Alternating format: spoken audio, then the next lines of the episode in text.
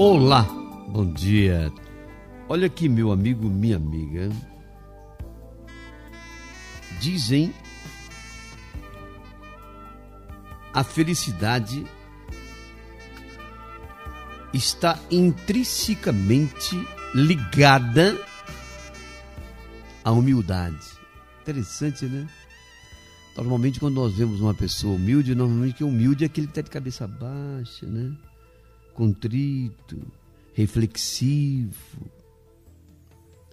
Humildade é algo muito mais fundamentado. Humildade é algo muito mais acima de tudo isso. Como é que você chega à classificação de ser humilde? Qual é o caminho a ser perseguido se você quer atingir essa identidade, esta notificação, esta placa, esta nomenclatura de humilde? A base principal é você estudar. Não é estudar na escola, não. Estudar a si mesmo.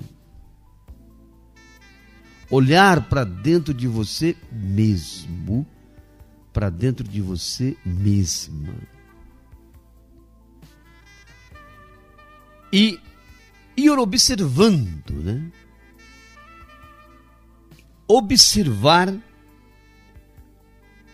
esse autoconhecimento saber quem você é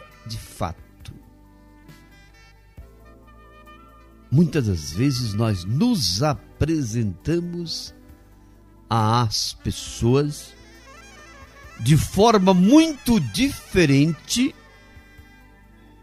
do que nós somos, do que nossa identidade representa na realidade. Quero um exemplo? Qual é o nosso comportamento com nossos irmãos, com a nossa mãe, com a nossa esposa, com o nosso esposo, com o nosso filho, com a nossa filha em casa? Você que é filho, filha, como é que você trata seu pai e sua mãe em casa e como você trata as pessoas lá na rua? Você vai perceber de cara que é totalmente diferente. Ó, se isso está acontecendo, sinal que você precisa conhecer você um pouco melhor. Esse é o caminho que a gente tem que estudar a nós mesmos, observando o nosso autoconhecimento, dizer, querer conhecer a mim mesmo você conhecer a si mesma, depois desse resultado da sabedoria do autoconhecimento, isso traz humildade.